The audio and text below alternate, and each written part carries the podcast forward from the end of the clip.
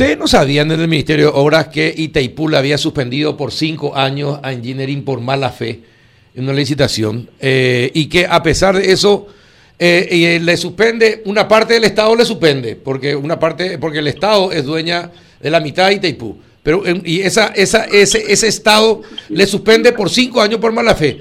Pero la otra parte del Estado, la que está en, la, en, en el Ministerio de Hacienda, en otras entidades, sigue contratando a una empresa suspendida por el Estado por mala fe. ¿Cómo se entiende? ¿Ustedes no estaban enterados de eso? No, yo no estaba enterado, pero el tema que tiene que ver con esa suspensión, para eso tenemos el organismo competente que nos tiene que advertir o eh, evitar que se le adjudique. En ese caso es la Dirección Nacional de Contrataciones Públicas, que es la que vela por el cumplimiento de la ley, qué instituciones están habilitadas, qué empresas están habilitadas o no están habilitadas. Entonces, ellos no están suspendidos en la Dirección Nacional de Contrataciones Públicas de esta empresa y no solamente se presentan en el Ministerio de Obras Públicas, se presentan en muchas otras instituciones eh, del Estado paraguayo eh, y a veces ganan, a veces pierden las licitaciones. Eh, Juanito, ¿alguna consulta? No, me llamaba la atención, ministro. Usted dice, poquísimas veces hemos tenido en, una oferta un solo oferente ganador. Sin embargo, ayer cuando hablábamos con Heise, creo que era que Heise, que, una de las cosas que más le llamaba a él la atención y que incluso... La cantidad de... La cantidad de veces en que hay uno o dos oferentes y eso está mal decía él, tenemos que cambiar la norma. ¿Qué nos quiere decir esto, de ser cierta la, la, afirmación de él? que las exigencias están diseñadas para que solamente unos pocos ganen. Eh, eh, ¿Tenemos razón al pensar eso o no? No, acá en las licitaciones que tienen que ver con las obras, eh, y como les dije ya, hay una tremenda competencia, o sea, no, no ya se presentan uno o dos, o sea, se presentan muchas veces ocho, nueve, quince, hasta más de treinta empresas en diferentes procesos de llamado. Entonces, eh, en el rubro de lo que es la construcción, las obras, tenemos una buenísima competencia. Las empresas paraguayas obviamente son prioridad para el Estado paraguayo, han invertido muchísimo en la capacitación de sus funcionarios, han invertido en la adquisición de maquinarias, apostando a la inversión y con eso están pudiendo avanzar muy bien en las obras. Entonces, eh, aunque la DNCP dijo que casi la mitad de las licitaciones son de uno solo, en general en el Estado, en esta cartera no es eso.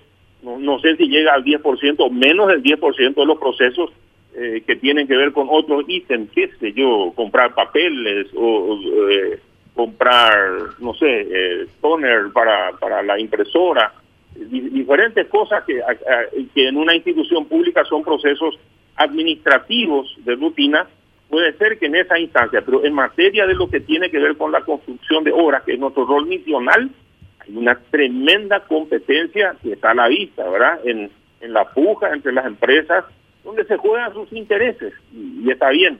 Nosotros tenemos que velar para que sucedan las siguientes cosas. Que los procesos estén dentro del marco normativo correspondiente, la legalidad. Segundo, al mejor precio posible para el Estado y garantizar la calidad. Un ejemplo de eso es lo último que pasó con el llamado del dragado, Carlos, donde este llamado en particular eh, se hizo a los efectos de garantizar el mejor precio posible. Entonces eh, se hizo así que el, la segunda y tercera empresa por lotes tiene que ajustarse al precio, a la tarifa de la empresa que ofertó el precio más, económico y con esa dinámica hemos logrado, digamos, ahorrar para los gastos del Estado 18 mil millones de guaraníes mediante esa dinámica que la ha trabajado nuestra dirección de proyectos estratégicos, el pliego y a los efectos de que el Estado pueda asumir una responsabilidad por la navegabilidad, es importante, pero que sea el mejor precio posible para el Estado.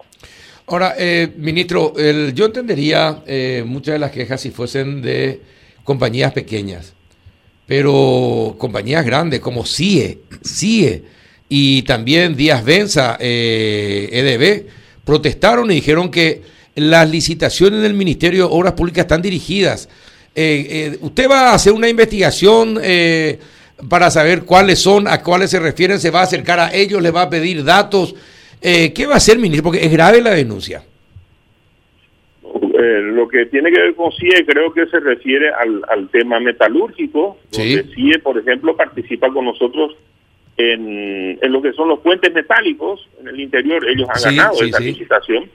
Eh, en esta, esta cuestión de la pasarela, eh, creo que cuestionaron la cuestión de las certificaciones. creo que ese fue el motivo por el cual no participaron. Pero es muy importante, para nosotros son importantes, Carlos, las denuncias. y, nos ayudan a, hacer lo que mencionas, las, eh, mejorar los procesos, analizar cómo podemos mejorar los pliegos para que sean lo más objetivos posibles y que nos den garantía al Estado. Uno, que se haga la obra, que se haga al menor precio posible y con la mayor calidad y seguridad posible. En ese, en, eh, ese es nuestro norte, nuestro rumbo. Y y cuando hay denuncias que las hagan y las hagan responsablemente, nos ayuda eso, Carlos, a mejorar los procesos. Y yo no voy a dudar en mejorar los procesos en todo lo que podamos hacer y día a día estamos trabajando en eso para mejorar.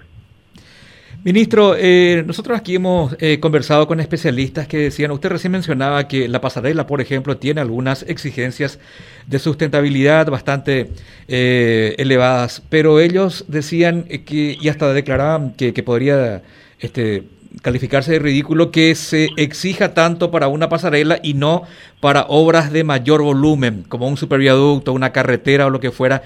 ¿Por qué se da eso, ministro? Esa es una de las tareas que le di al viceministro de Obras, de analizar a fondo toda esa cuestión para que tengamos respuesta, Juan. Es una de las tareas que tiene el viceministro y está trabajando en eso.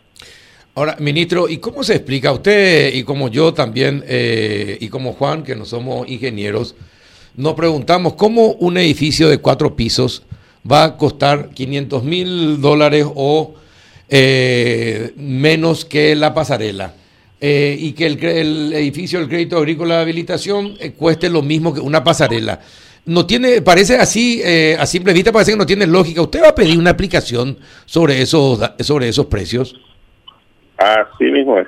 Por eso hemos pedido justamente que nos cotejen todos los procedimientos, que comparen los precios para que tengamos una información fidedigna y al final tomemos las decisiones correspondientes. Aclaro también que hasta ahora no está terminado la pasarela, están trabajando eh, todavía no está terminada, esperemos que la terminen, que funcione bien, pero que eh, aclaremos todas las dudas que hay al respecto de los costos, los precios y demás. ¿Y si, y si no, se, no se aclara qué va a hacer con los responsables? No, y,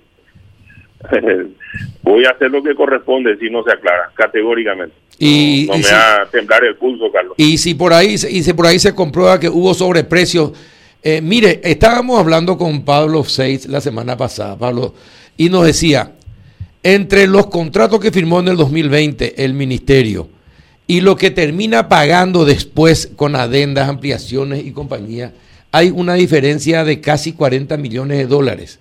Es mucha plata en cuanto a adendas, ampliaciones se refiere de las obras. Algo está fallando, ministro, o en la planificación, en los proyectos que se hacen para que esta, eh, para que tanta plata eh, se pague en adenda y ampliaciones? Te, voy a tratar de explicar un poco, Carlos, cómo suceden esas cosas. Eh, por ejemplo, estuve revisando una obra en Misiones entre Santa María y Santa Rosa Misiones este fin de semana.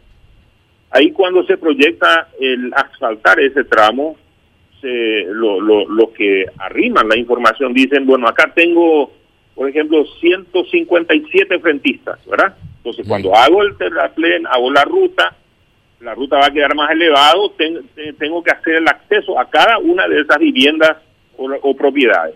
Eh, ¿Me copias hasta ahí? ¿verdad? Sí, sí, sí. Tengo que hacer todos esos accesos. Perfecto. Se empieza a trabajar, se empieza a trabajar y de repente, ¿qué pasa? Eh, si Juan tenía ahí un lote y de repente ve que se está faltando, dice, a la pinta ahora va a haber asfalto frente a mi propiedad, que era un, un baldío o un vacío, quiero construir, eh, aunque sea una pieza. Eh, entonces vienen los pedidos adicionales, de 157 termina siendo 180 o 190 frentistas, porque cuando ven que se hace una obra de ese tipo, se acercan y empiezan a haber inversiones, se arman los surtidores, los supermercados, la despensa, porque ahí va, va a mejorar el tránsito. Entonces, en la dinámica constructiva, Carlos, es imposible tener el 100% previsto de qué es lo que va a pasar, porque en la dinámica de la obra, de repente, como pasa en ese tramo, tenemos que agregar el ítem de, por ejemplo, acceso a las viviendas a los vecinos, que reclaman con toda justicia que también están haciendo su alambrada, su portón, van a construir su, su, su casita, entonces de 157 pasa a ser más de 180 y así es de dinámica una obra. No, entiendo. es imposible prever todo de antemano. Ahora, yo entiendo, pero algo está fallando en, en, la planificación porque en las obras deberían preverse todo, porque si no, con la amplia... Ahí está el negocio de mucha gente, usted sabe, ministro. Eh, ahí está el negocio de mucha gente en la ampliación en las adendas. Eh, y, y, pagar 40 millones de dólares más de, lo contra de los contratos firmados, porque se van ampliando, porque después se dan cuenta Quiere decir que los que están planificando eh, las obras y los que están proyectando las obras no están previendo todo lo que tienen que prever.